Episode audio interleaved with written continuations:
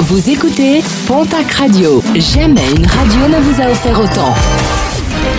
L'information locale à 9h, c'est sur Pontac Radio.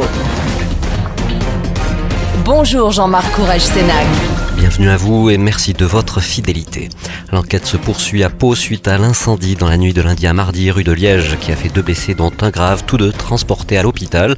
Un incendie particulièrement violent et qui a débuté au premier étage de l'immeuble avant de se propager aux étages par l'escalier en bois.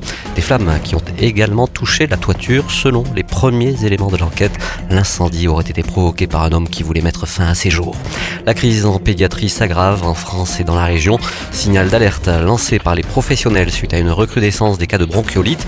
Les services pédiatriques sont actuellement saturés par cette épidémie d'une ampleur inédite. Une réunion est programmée aujourd'hui au ministère de la Santé pour évoquer l'avenir de la filière.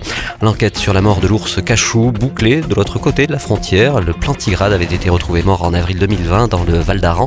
La piste de l'empoisonnement a été confirmée par les analyses toxicologiques. Deux personnes, un élu ainsi qu'un ex-agent de l'environnement, sont soupçonnés d'avoir participé à cet empoisonnement.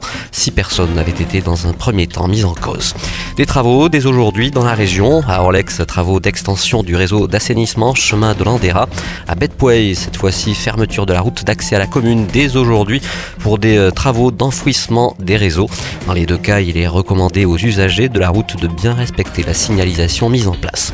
En sport rugby, vous allez pouvoir voter pour les trophées du rugby amateur dans les Hautes-Pyrénées. Un concours lancé par nos confrères de la Nouvelle République des Pyrénées et la Dépêche du Midi. Troisième et quatrième série, promotion à honneur. Deuxième série, honneur. Première série ou fédérale.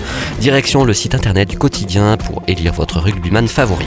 Toujours en rugby, le Biarritz Olympique poursuit toujours ses attaques puériles contre la mère de Biarritz.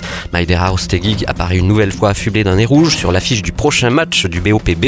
Si Jean-Baptiste Algier, le président du club, plaide le droit à la caricature, l'élu envisage de son côté de porter plainte. Et puis en basket, journée européenne, ce mercredi, Basketland retrouve l'Euroleague ce soir face à Salamanque.